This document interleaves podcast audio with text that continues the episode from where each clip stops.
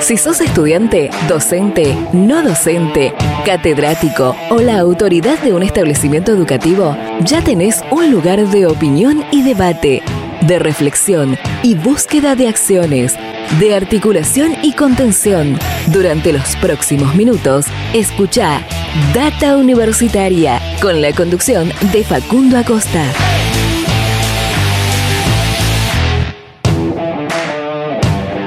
Bienvenidos y bienvenidas una vez más a este espacio dedicado a la comunidad que le da vida a las universidades. ¿Qué tal? ¿Cómo les va? Mi nombre es Facundo y como siempre los voy a estar acompañando durante esta próxima hora. Así es, damos comienzo a un nuevo programa de Data Universitaria Radio, este espacio donde te informamos de todo lo que pasa y va a pasar en el mundo universitario. Llegamos a este programa número 37 del año 2021, en esta la que podría ser nuestra segunda temporada con este ciclo radial, que por supuesto como siempre cada vez que empezamos agradecemos a todas las emisoras, a todas las radios que comparten este programa todas las semanas y que de esa manera nos permiten llegar a toda la comunidad universitaria del país. Eh, también, como hacemos eh, en cada inicio, les recordamos que nos pueden seguir en las redes sociales, en Facebook, en Instagram, arroba data universitaria, en Twitter, arroba DT universitaria, que nos pueden leer durante toda la semana en www.datauniversitaria.com.ar, que también se pueden suscribir a nuestros canales de Spotify y de YouTube, donde pueden siempre eh, volver a escuchar este y otros programas. Hoy, eh, como cada semana, una edición muy diversa, eh, pero que eh, ahora en principio eh, para comenzar este primer bloque vamos a estar hablando de eh, este mes, lo, que se conmemora en este mes de octubre eh, y que se conmemoró sobre todo el pasado 19 de octubre que tiene que ver con el día y el mes de la lucha contra el cáncer de mama. Así que vamos a estar teniendo una comunicación sobre, este, sobre este tema con un doctor, un ginecólogo de la Universidad Nacional del Litoral, con quien vamos a estar compartiendo algunas, eh, algunas cuestiones acerca, acerca de esto. Eh, y después algunas otras cosas que ya vamos a estar eh, contándoles. Pero antes, antes de comenzar ir directo a las comunicaciones de este programa, me parece importante comentarte algunas noticias que podés encontrar en nuestro sitio web datauniversitaria.com.ar. Data Universitaria. Información, comentarios, entrevistas, investigaciones, todo lo que te interesa saber del mundo Universitario. Las 24 horas del día y en el momento que quieras. Visítanos en datauniversitaria.com.ar. Las noticias del mundo universitario y de las universidades están en www.datauniversitaria.com.ar y voy a pasar a comentarte alguna de estas. Por ejemplo, investigadores de la Universidad Nacional de Quilmes estudian el uso de la inteligencia artificial en la producción agropecuaria. Durante las últimas décadas, la inteligencia artificial se consolidó como un campo de conocimiento capaz de ser aplicado en una cantidad innumerable de áreas. Una de ellas es la más sensible para la economía argentina, como lo es la producción agropecuaria. Cámaras, satélites y drones se ponen en juego en una investigación que se propone detectar las malezas resistentes a herbicidas en el ámbito rural la UNCAUS inauguró un hospital de ciencias veterinarias. Se trata de un hospital veterinario para pequeños y grandes animales ubicados en ruta 95 de la ciudad de provincia Roque, eh, Presidencia Roque Sáenz Peña, que utilizará con finalidad educativa para los estudiantes de ciencias veterinarias, ingeniería agronómica ingeniería zootecnista de la Universidad Nacional del Chaco Austral. Docentes de la Universidad de Villa María explican la importancia del proyecto de ley de etiquetado frontal. Investigadoras y docentes del Instituto de Ciencias Básicas y Aplicadas de la Universidad Nacional de Villa María destacaron la importancia de concientizar a las personas en cuanto a una alimentación saludable y explicaron las implicancias del proyecto de ley de etiquetado frontal que actualmente se debate en la Cámara de Diputados de la Nación. La UNER lleva adelante acciones por el Octubre Rosa. En el marco del Día Internacional de la Lucha contra el Cáncer de Mama, la Universidad Nacional de Entre Ríos eh, realiza distintas acciones. El eje es la concientización sobre la detección temprana. El autoexamen junto a los estudios y chequeos clínicos anuales son la clave por la cual 9 de cada 10 casos tienen posibilidades de superar la enfermedad anunciaron aumento salarial del 10% para investigadores del CONICET.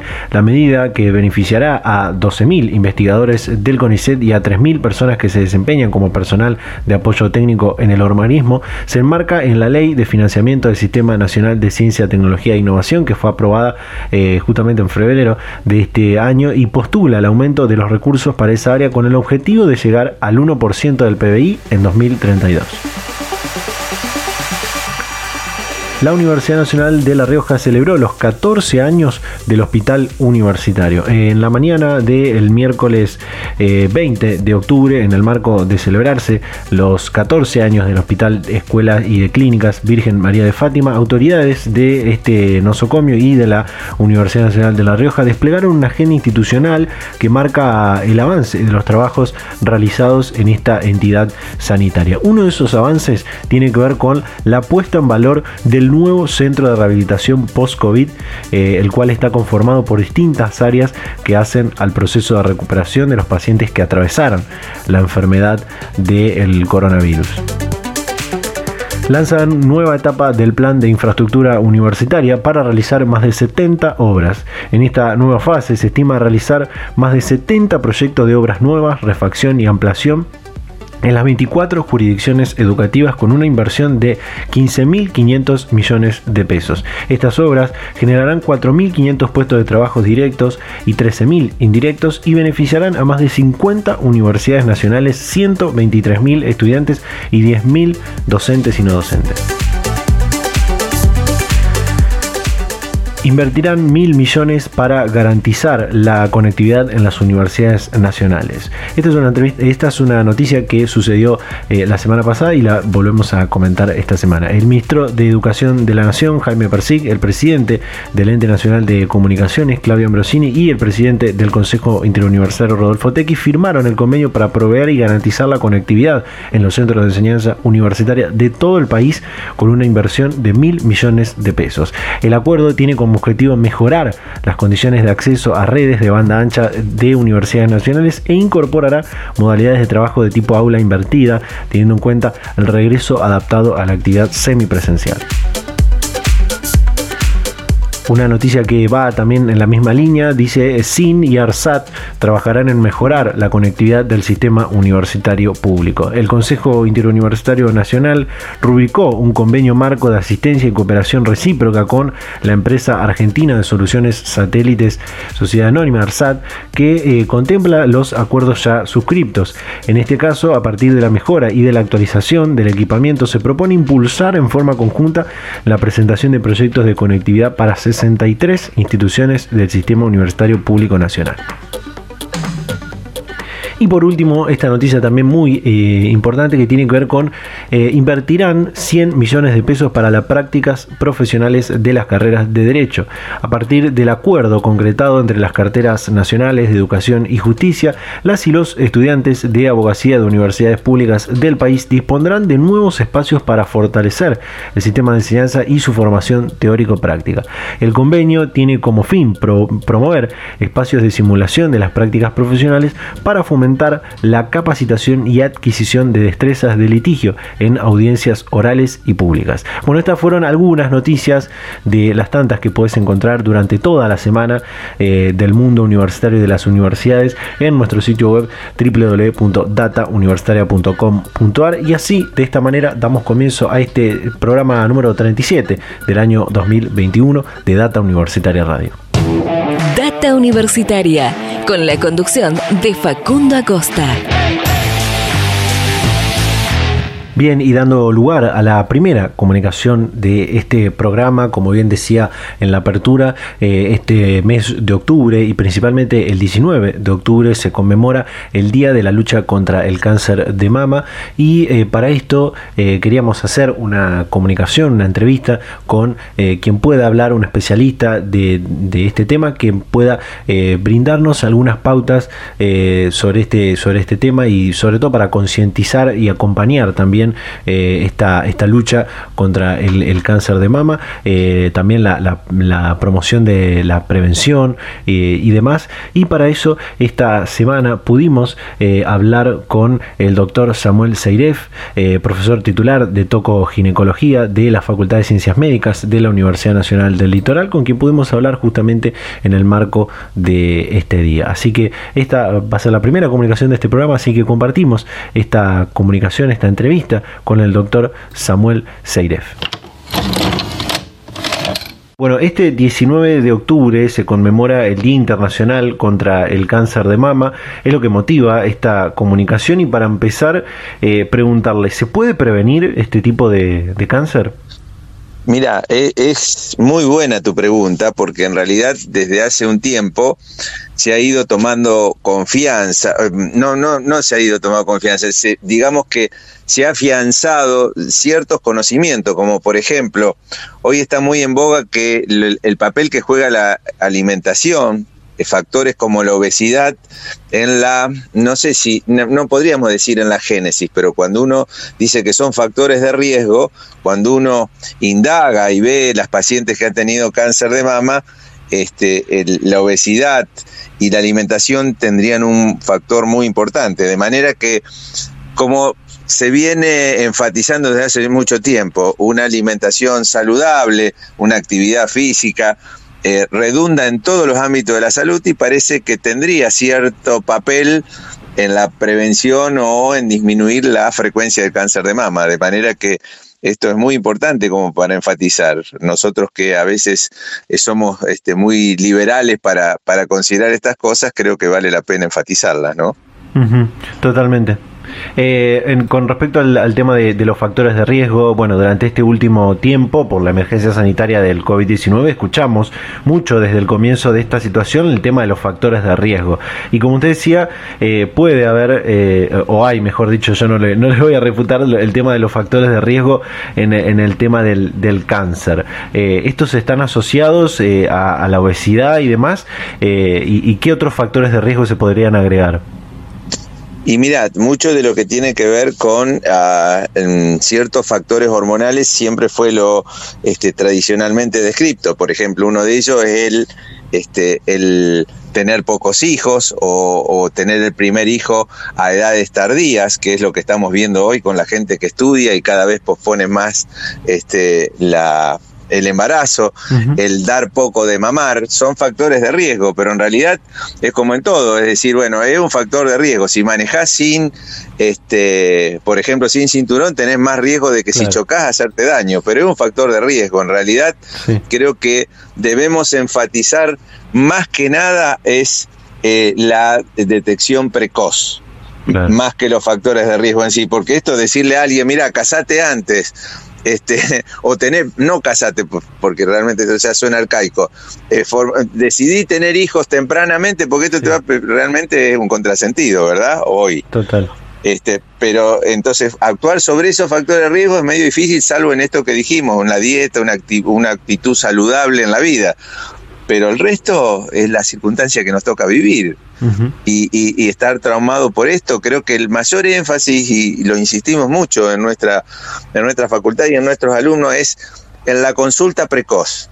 Es decir, cuando uno empieza a ver y ve la gente que consulta, eh, mucha consulta tal, y tú, nodulito, bueno, pero dije mañana voy, pasó y pasaron seis meses, y bueno, perdiste tiempo. Totalmente. las diversas campañas que se movilizan para concientizar y visibilizar esto de, del día y el mes del cáncer de mama hablan de la autoexploración, del chequeo y demás. Eh, por un lado, pedirle destacar la importancia de esto, del autochequeo y, y, la autoexploración. Y seguido, ¿a partir de qué edad una mujer debe realizarlos y con qué periodicidad, no? A ver, yo, creo que son cosas distintas. El, autoconocimiento, el autochequeo, el tocarse las mamas y descubrir cuáles son las características propias de cada uno, o eventualmente eso y creo que en cierta manera, en forma inconsciente, uno se conoce, uno se da cuenta cuando dice, uy, me toqué algo que antes no tenía. Eh, en, verdad tendría que hacerse siempre, ¿verdad? Para que uno le llame la atención. Ahora está claro que eh, si yo este, apunto, tengo que ir a los momentos en que esto es más frecuente. Y bueno, lógicamente el cáncer de mama es más frecuente a partir de los 40 años. Es decir, no quiere decir de que no haya, por eso enfatizo esto. Nosotros tenemos por ahí mujeres que, que debutan con su cáncer a los veintipico de años, pero no es lo frecuente. Ahora, si esa mujer está avisada y nota que tiene algo distinto en su mama y consulta precozmente, posiblemente tenga más chances de un mejor tratamiento y más chances de curación. Eh, una vez remarcado esto, me, interesa consultarle cuándo es el momento en el que eh, una mujer tiene que acudir a una consulta oncológica y, cuáles son los tratamientos que, se llevan adelante para hacer frente a la, a la enfermedad, ¿no? Yo creo que hay distintas cosas, es decir, una a cualquier médico ante la aparición de algo, como dijimos, fuera de lo común, entre ellos lo que más se recalca es la aparición de un nódulo o un bulto que antes no tenía, que salga secreción por, por los pezones, que haya retracción de piel o eh, alguna deformidad en la mama o cambio de coloración. Bueno, esos son momentos de consulta inmediatamente, tenga la edad que tenga. La otra sería cuando consulta y bueno, ahí sí lo que más enfatiza que a partir de los 40 años es conveniente realizar mamografías, que es por ahora el método por excelencia en cuanto a la detección. Se asume que con la mamografía no estamos adelantando a la posibilidad de tocarlo en cierto tiempo y con eso nosotros al detectarlo antes tendríamos más chance de curación. Después sí, eh, hay infinidad de tratamientos que se aplican. Le decía ayer a, una mujer, eh, la realidad es que uno dice el cáncer de mama. Hay distintos cánceres de mama, es decir, hay variables biológicas importantes y cada una tiene su abordaje terapéutico, es decir, su tratamiento. Entonces, eh, esto sí le apañe, por eso vos me preguntabas al oncólogo. En realidad, primero que consulta al médico para ver al ginecólogo para ver si realmente tiene un cáncer de mama. Después, que si realmente llegamos al diagnóstico de un cáncer, después charlaremos multidisciplinariamente, el oncólogo, el radioterapeuta, el ginecólogo, a ver cuál es el mejor abordaje para esa mujer. De ahí la importancia. No todos son. De ahí la importancia de los equipos multidisciplinarios, ¿no? Por supuesto, eso es, muy importante la charla, porque además también la medicina se ha complejizado de tal forma que, que una persona se arrogue todo el conocimiento realmente es demasiado pretencioso, ¿no? Claro.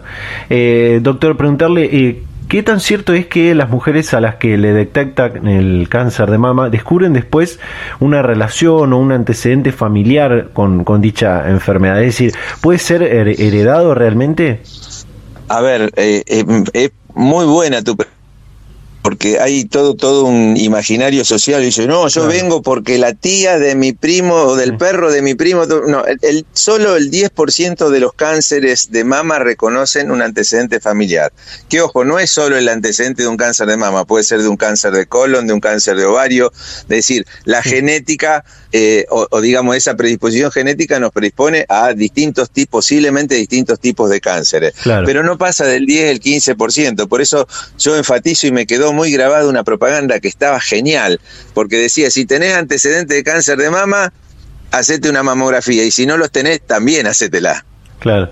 E, es decir, no, no, el, el hecho de tener, por supuesto, si hay antecedentes muy cargados, mi hermana, mi tía, mi mamá, mi abuela, bueno, realmente las chances son altísimas, pero el mayor porcentaje de cáncer de mama no reconoce antecedentes familiar, por eso el decir, ah, bueno, yo no tengo antecedentes, no lo voy a tener, es realmente este, una mentira. Me, me, me, gustó eso que dijo de, de, la publicidad y me acuerdo también de otra publicidad que salió en un momento para concientizar sobre, el cáncer de mama, eh, mostrando a hombres como que eh, realizaban el, autochequeo. Eh, ¿Es posible que los hombres también tengan cáncer de, de mama? El 1%, es decir, uno de cada 100 cánceres de mama las tiene un hombre. Eh, el hombre lo tiene. La ventaja que tenemos los hombres es decir, de que tenemos poco, poca mama, digamos, poca glándula, y eso, ante la aparición de algo anormal, inmediatamente este, es más fácil que consulte. Pero aún así, como hombre, a veces, y no, tengo esta, esto me apareció, esta úlcera en la, zona de la mama, y no, mañana voy, es una lastimadura. No, no, cuidado, porque también nosotros podemos tenerlo. Y el ser tan chiquita la glándula hace que posiblemente se disemine mucho más rápido por los tejidos adyacentes, ¿verdad? Claro. Claro. Eh, doctor, eh, me quedan algunas eh, últimas preguntas. ¿Es alta la tasa de mortalidad por este tipo de, cáncer en, mujeres, que son quienes más sufren este tipo de enfermedad? ¿Es alta la tasa de mortalidad en Argentina? Eh, bueno, esto también, eh, eh, la, tasa de mortalidad ha mejorado sustancialmente en los últimos años, posiblemente por un mejor abordaje y por un mejor tratamiento. Y en general, por eso también la consulta depende pero esto también es en el mundo, del lugar a donde consulte la mujer.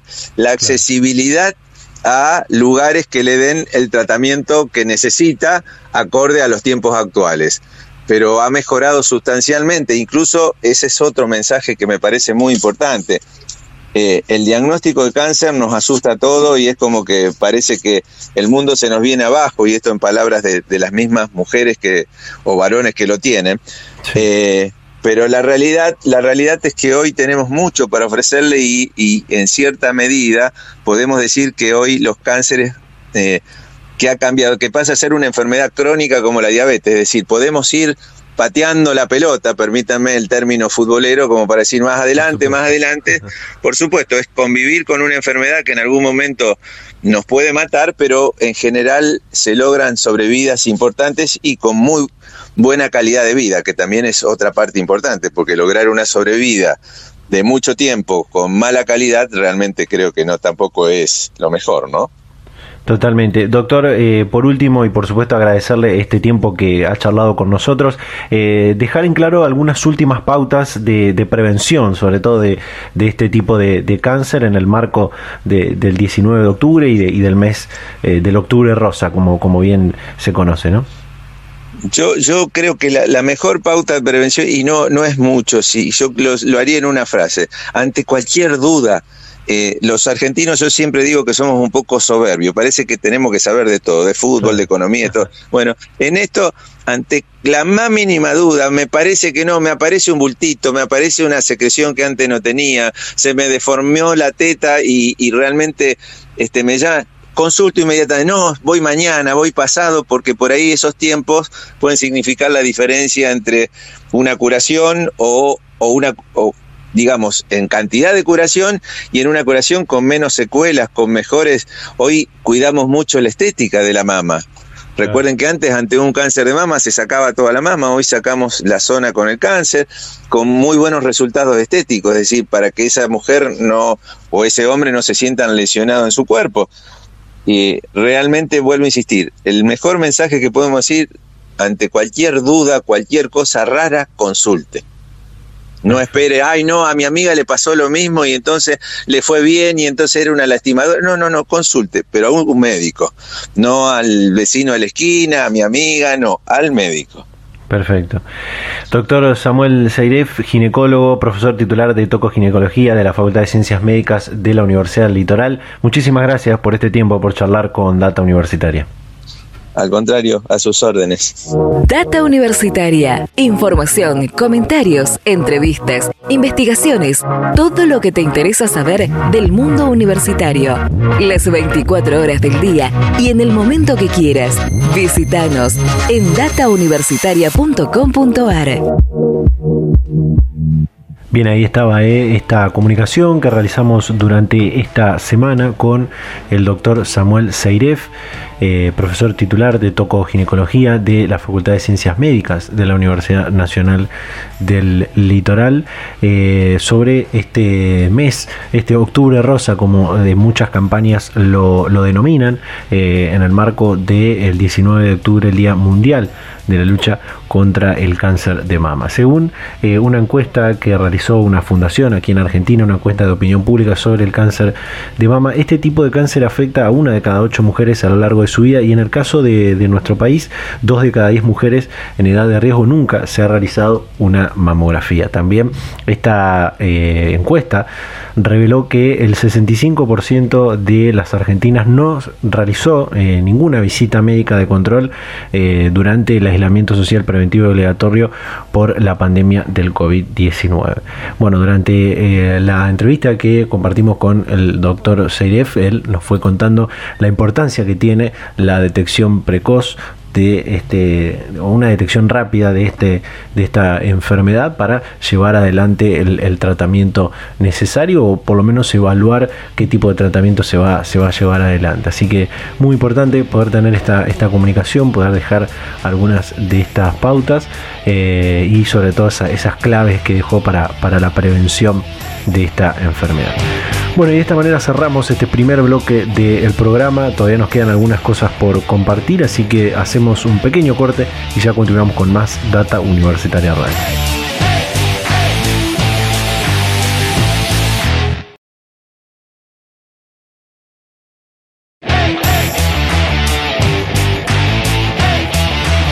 Volvemos con Data Universitaria Radio en este programa número 37 del año 2021 de esta nuestra segunda temporada con este ciclo radial.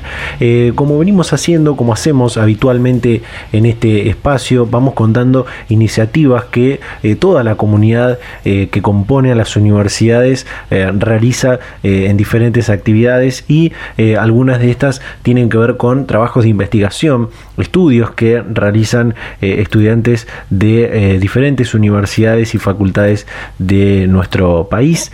Eh, y en este caso tiene que ver con un estudio que están realizando eh, estudiantes de la Facultad de Ciencias de la Salud de la Universidad Nacional de Entre Ríos. y para eso ya está para hablar con nosotros Natalia Bernardi, estudiante avanzada de la licenciatura en Kinesiología y Fisiatría de esta universidad. Natalia, ¿qué tal? ¿Cómo estás? Bienvenida a Data Universitaria Radio. Hola, ¿qué tal? Buenos días. Contanos eh, en principio y para empezar cómo surgió y qué objetivos tiene esta iniciativa que llevan adelante eh, un grupo de estudiantes avanzados de, esta carrera que busca eh, la prevención y promoción de las posturas saludables, ¿no? Exactamente, bueno, primeramente surgió en base a la necesidad de, unas escuelas que nos habían comentado, más que nada de madres preocupadas y por, por sus más que nada, porque eh, ellos presentaban, bueno, dolores, cansancio, eh, ese, típico cansancio que todos tenemos y todos padecimos durante la, virtualidad del año pasado y, bueno, que muchos continúan.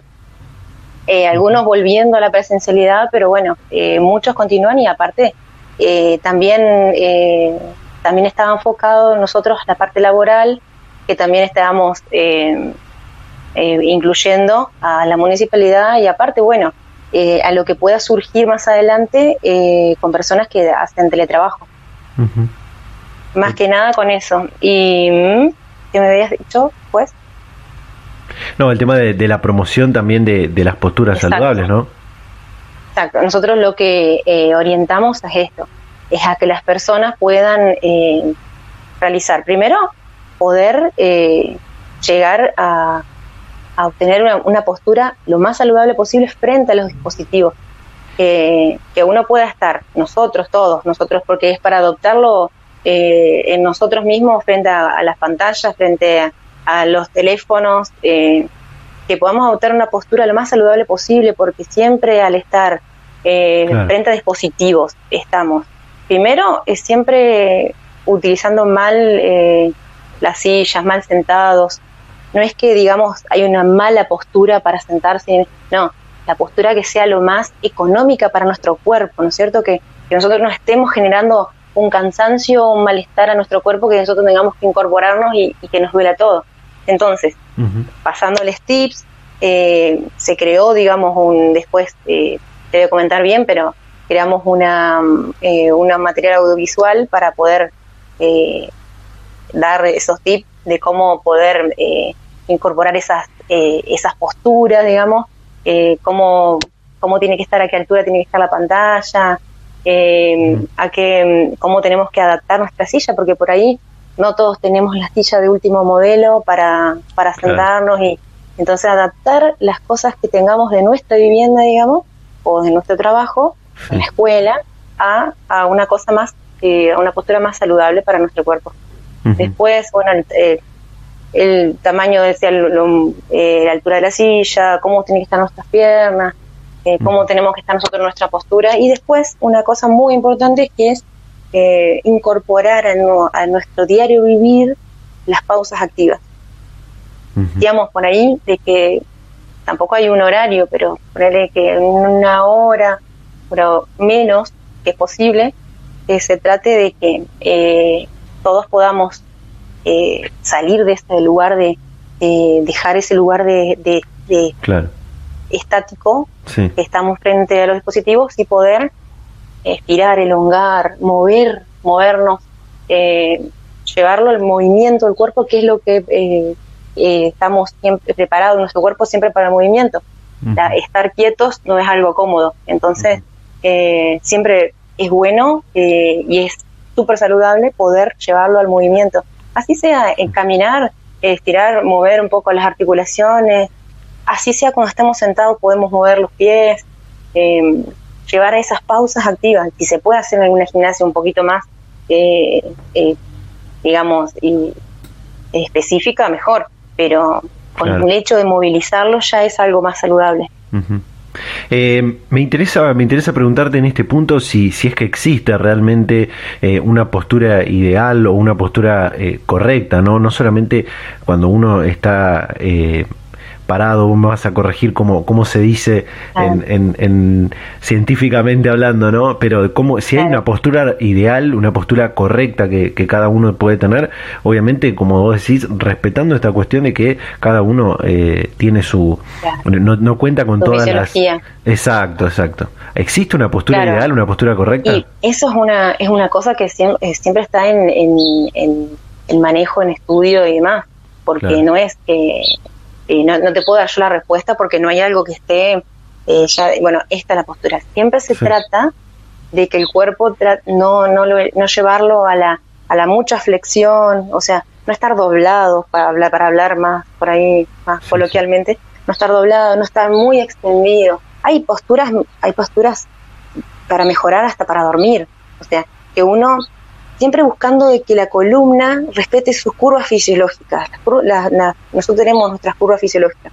Tratar de que esas no estén como esforzando o mucho más de lo que la columna es. Todos vamos a tener em, alguna que otra alteración que ya ven, que ya pongamos tener congénita, alguna cosa, ¿no es cierto? Pero no tratar de no hacerla, crearla nosotros con la mala postura, porque, eh, y como yo te decía hoy, va a haber, el cuerpo siempre va a tratar de, evitar los dolores, entonces uno le duele algo y ya automáticamente el cuerpo va a adoptar otra postura que se llama antálgica, evitando los dolores. Entonces se va uno eh, como curvando, doblando. Por eso siempre es, importante tratar de no hacerlo gastar a nuestro cuerpo energía además, eh, eh, porque claro, al estar nosotros flexionando, la, doblándonos hacia adelante, ¿no? nuestros músculos van a estar contraídos, entonces van a estar gastando energía. Entonces, esa contracción bueno, va a doler a nosotros cuando volvamos a la postura que a nosotros nos parece correcta. Eh, volviendo, o sea, correcto, correcto, hay algo de saludable, como si yo digo. Hay una postura saludable que es tratando de evitarle al cuerpo el cansancio. Obviamente, encima nosotros estamos, así estemos parados o sentados, tratamos siempre de apoyar nuestro codo para sostenernos. O sea, uno por ahí lo busca siempre eh, tratar de no estar todo el tiempo contrayendo los músculos, ¿no es cierto? donde menos le demos ese esfuerzo, mejor, y vamos a evitar los dolores y contracturas. Eh, Natalia, antes de... Sí.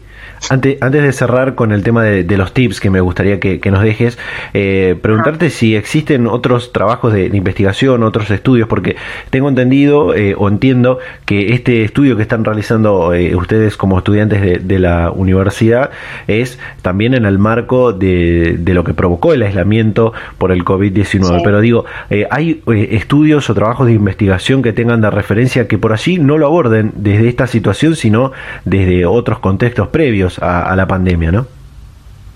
Sí, sí, se, para llevar a cabo, digamos, esto, sí se buscó eh, investigaciones de otras, de otras eh, facultades o investigaciones de otros lados, digamos, eh, que está comprobado, no sé si respondo a tu pregunta, pero que está comprobado que para llevar, para las posturas estáticas, las posturas y las malas posturas, llamándolas, pero que las posturas estas que uno adopta, eh, determinan generalmente eh, problemas más adelante, digamos, alteraciones posturales.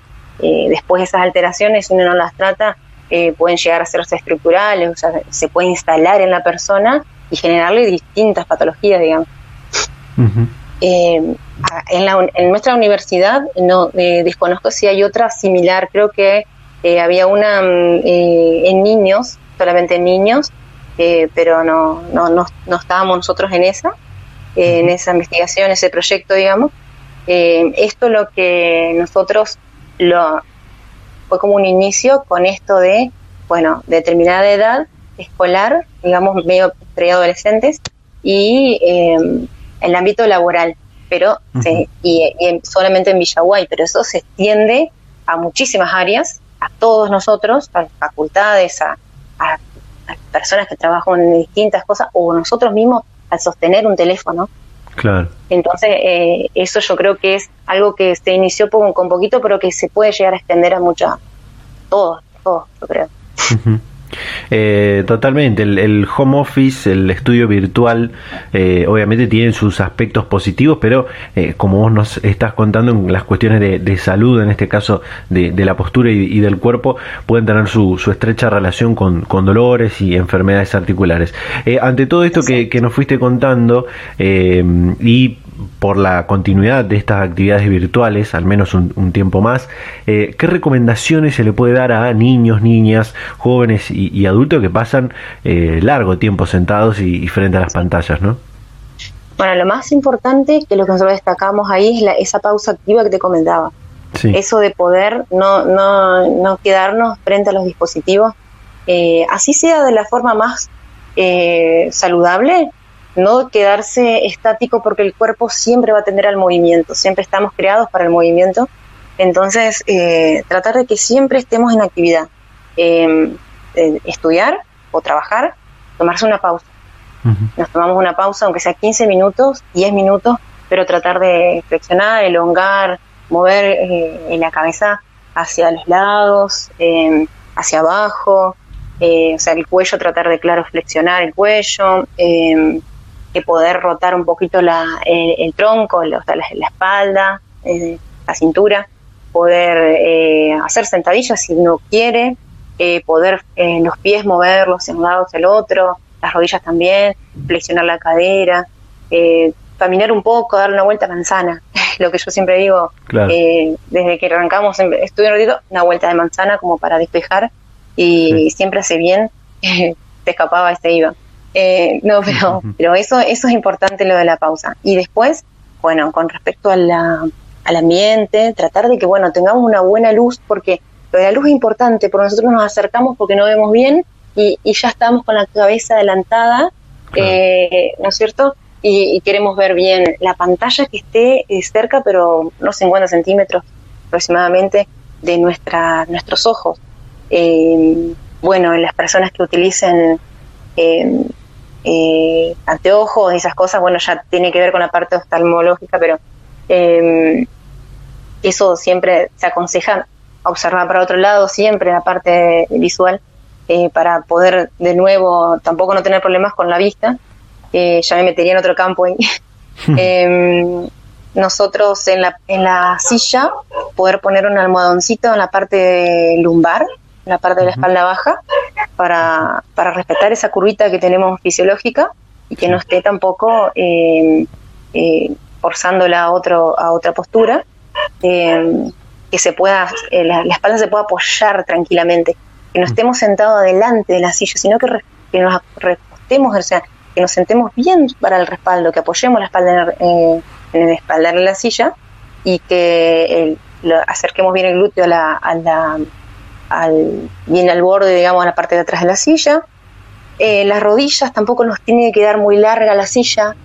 Si la silla es muy alta, las piernas quedarían colgando, entonces eso va a ser, va a tener problemas en las rodillas, en las articulaciones, viste a veces nos sentamos y nos dejamos las piernas colgando y nos duelen las rodillas. Bueno, eh, tener alguna apoyito, alguna, algún apoyo, algún banquito, cosas de si nos queda muy alta la silla, eh, levantarlos, eh, poder para poner apoyar los pies y que la rodilla tratar de que esté flexionada a 90 grados, eso es lo ideal, digamos.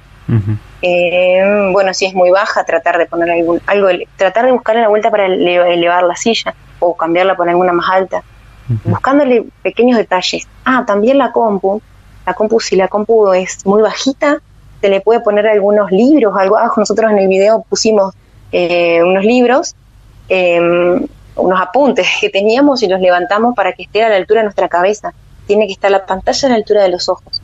Y eso, con esas pequeñas recomendaciones, por ahí tiene, eh, se puede agregar más cosas con el mouse, porque el mouse eh, a veces que no sea tan chiquitito, porque si la mano es chiquita, bueno, el mouse puede ser chiquito, pero cuando la mano es más grande, un mouse que sea chiquito para una mano grande, estamos todo el tiempo haciendo una fuerza para cerrar la mano, que eso nos vamos a dar cuenta que, nos duele después la mano y no vamos a ver de dónde viene y es el mouse. Y mm, después otras cosas más con, eh, a ver, los codos, donde apoyar bien los codos, que no estén tampoco muy flexionados atrás nuestro, con el mouse ahí adelante de, nuestra, de nuestro abdomen, digamos, y, muy flexionado, ¿no? ¿Vos te lo imaginás, como te lo digo? Sí, sí, sí. Eh, que no esté tan flexionada, la mano adelante no, no que esté un poquito por adelante, eh, y así, pequeñas cositas que uno puede ir adaptando para no estar esforzando las posturas, digamos. Excelente. Excelente, excelente. Bueno, eh, Natalia Bernardi, estudiante de la licenciatura en Kinesiología y Fisiatría de la Facultad de Ciencias de la Salud de la Universidad de Entre Ríos. Eh, muchísimas gracias eh, por todo lo que nos contaste y por estos tips que, que, nos dejas para poder mejorar, si se quiere, nuestras posturas. No, muchísimas gracias a ustedes por el espacio y un gusto. Siempre a disposición. Data Universitaria, con la conducción de Facundo Acosta.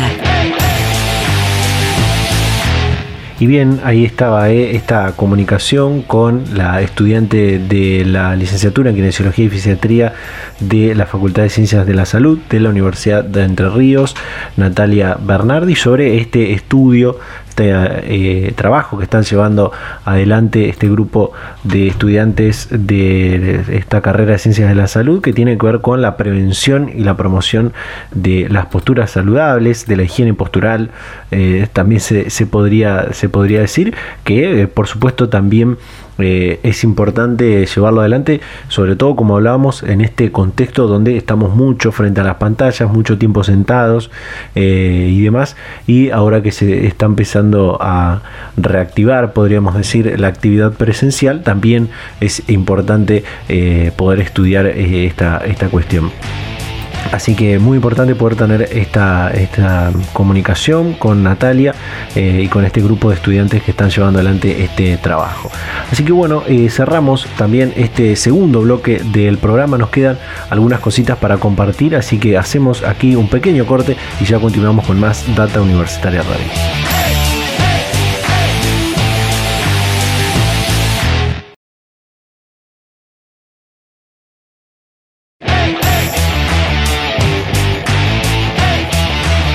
Volvemos con más Data Universitaria Radio en este programa número 37 del año 2021, ya encaminados al cierre final de este programa, pero no sin antes compartir eh, esto que tiene que ver con algo que comentamos la semana pasada, que también dimos lugar a compartir un pequeño fragmento, que es esta entrevista que eh, publicamos de este ciclo que estamos llevando adelante en nuestro canal de YouTube con referentes, representantes eh, del mundo del sistema universitario y de las universidades. Este, y esta, esta última entrevista que publicamos eh, con Agustina Rodríguez A, rectora de la Universidad Nacional de los Comechingones, con quien pudimos hablar de muchísimos temas, entre ellos, por supuesto, el avance de la presencialidad plena, también esto que tiene que ver con el debate por el presupuesto universitario 2022, que fue también lo que hablamos el programa anterior con el rector de la Universidad Nacional del Litoral. Y también esto que queremos compartir en este fragmento que tiene que ver con eh, la mirada, el enfoque que tiene la oferta académica de esta universidad. Eh, por supuesto, que tiene que ver con las ciencias ambientales, las ciencias eh, del cuidado del ambiente. Entonces, en este pequeño fragmento hablamos de qué rol puede cumplir la universidad, el sistema universitario en el cuidado del ambiente y un tema central como es el cambio climático. Así que compartimos este pequeño fragmento de la entrevista con la rectora de la Universidad Nacional de los Comechingones, Agustina Rodríguez A. Como, hemos hablado en, otra oportunidad, la, universidad tiene esta, mirada y esta misión de formar profesionales en el ámbito de las ciencias ambientales.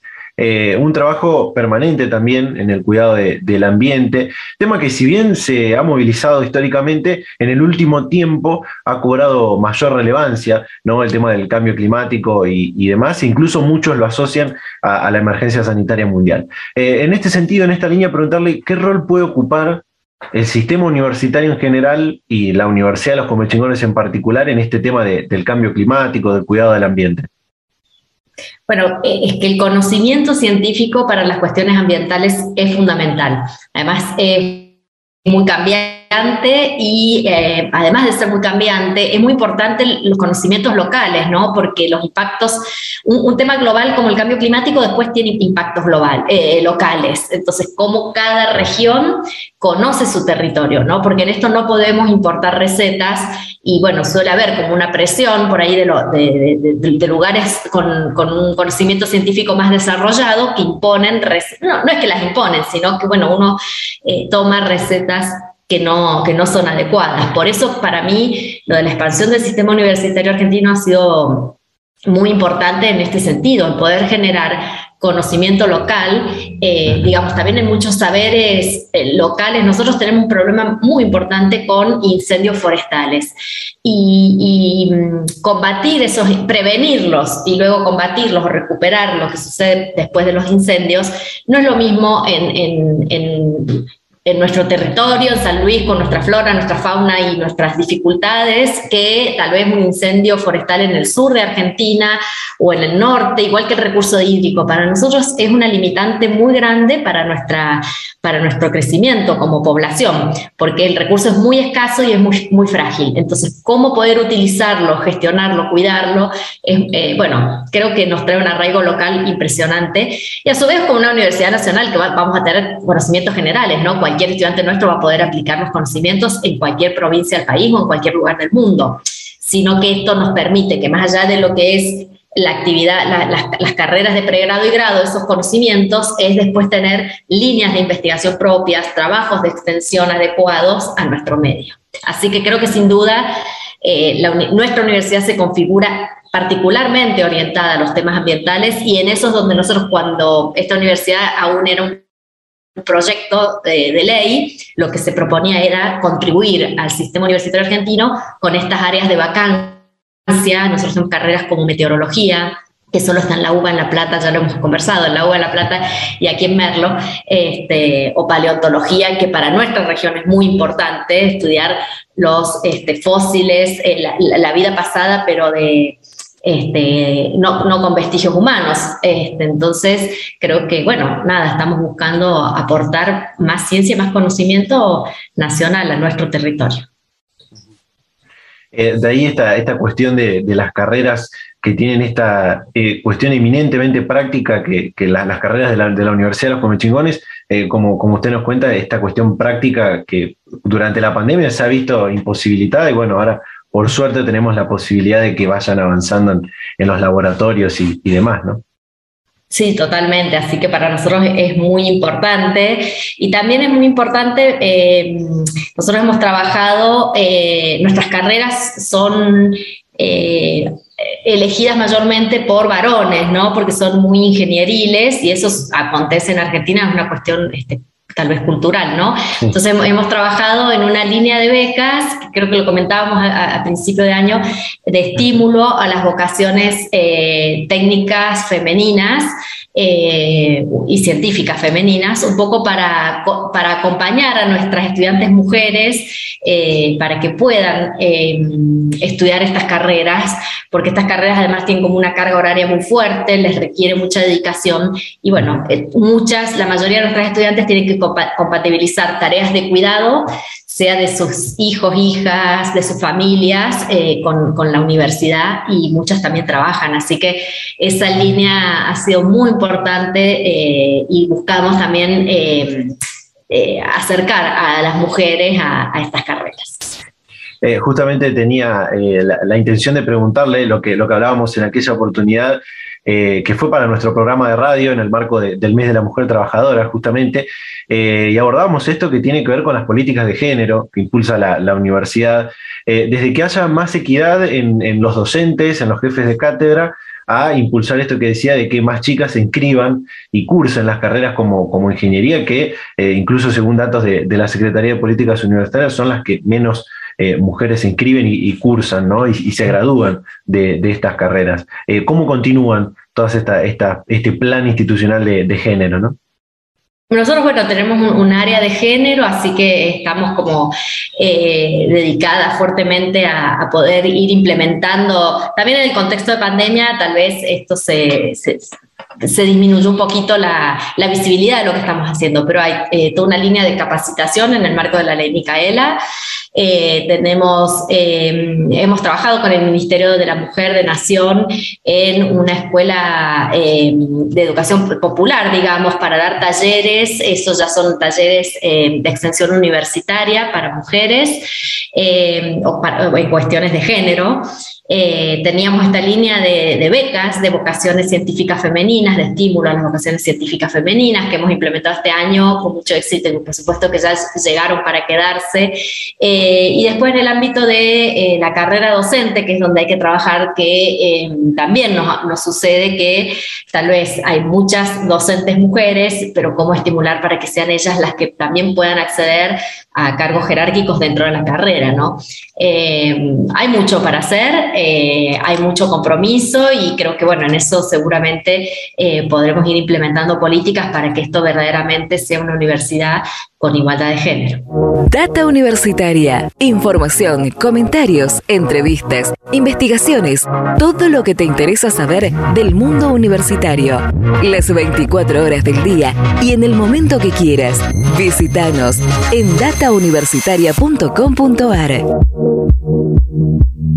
Bien, ahí está este pequeño fragmento de la entrevista con la rectora de la Universidad Nacional de los Comechingones, Agustina Rodríguez que por supuesto te invito a que la mires y la escuches de forma completa en nuestro canal de YouTube. Nos podés encontrar como Data Universitaria y ahí encontrar esta entrevista y todo el ciclo de, otras eh, ediciones que hemos compartido allí con otros rectores y referentes del mundo universitario de las universidades que eh, por supuesto también tienen diferentes, diferentes temáticas que, se van abordando eh, y, bueno también están todas muy, muy interesantes. En general muy interesante lo que hemos compartido en este programa también lo que hablamos al principio con el doctor Samuel Seiref sobre el octubre rosa si se quiere sobre este mes y este día de lucha contra el cáncer de mama y sobre todo la importancia de su detección rápida, de la prevención también de, este tipo de cáncer, como de todos y de todas las enfermedades. Así que eh, muy, muy importante y sobre todo aquellas pautas que, ha dejado para evitar esos factores de riesgo también eh, que tienen que ver con que, pueden desencadenar todo este tipo de, enfermedades. Eh, también lo que compartimos del estudio que está realizando este grupo de estudiantes avanzados de kinesiología de la Facultad de Ciencias de la Salud de de la Universidad de Entre Ríos, que tienen que ver con la higiene postural, las posturas saludables, eh, un poco también en el marco del aislamiento, del confinamiento por el COVID-19, lo cual también eh, tiene, tiene mucha, mucha importancia. Y bueno, este pequeño fragmento que compartíamos aquí al final de esta entrevista que pueden ver, repito, de forma completa, completa en nuestro canal de YouTube. Así que bueno, eh, llegamos aquí al final de este programa, de este 37 programa de Data Universitaria Radio en el 2021. Como siempre agradecerles a todas las radios, a todas las emisoras que comparten semana a semana este ciclo radial. Invitarlos, invitarlas a que nos sigan en nuestras redes sociales, en Facebook, arroba Data Universitaria, en, Instagram, arroba Data Universitaria, en Twitter, arroba DT Universitaria. También que se suscriban a nuestros canales de Spotify y de YouTube para escuchar este y otros programas, que nos lean durante toda la semana en www.datauniversitaria.com.ar y como siempre nos vamos a reencontrar a esta misma hora y en este mismo dial la próxima semana. Chau chau.